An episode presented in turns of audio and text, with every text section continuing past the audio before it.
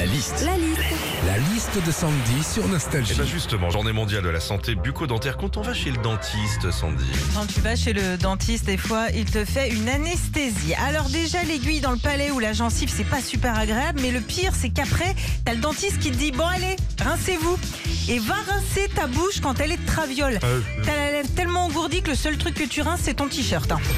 Aller chez le dentiste aussi, c'est hyper important. Ça fait partie de la santé. Un petit rendez-vous une fois par an pour un petit contrôle ou un petit détartrage, ça mange pas de pain. Et puis de toute façon, difficile de faire plus, hein, parce qu'un an, c'est le temps d'attendre pour un rendez-vous. Enfin, quand tu vas chez le dentiste, ça sent toujours le clou de girofle. Hein bon? Vous avez remarqué? Bah oui, si, normal. hein, ça calme la douleur, les rages de dents.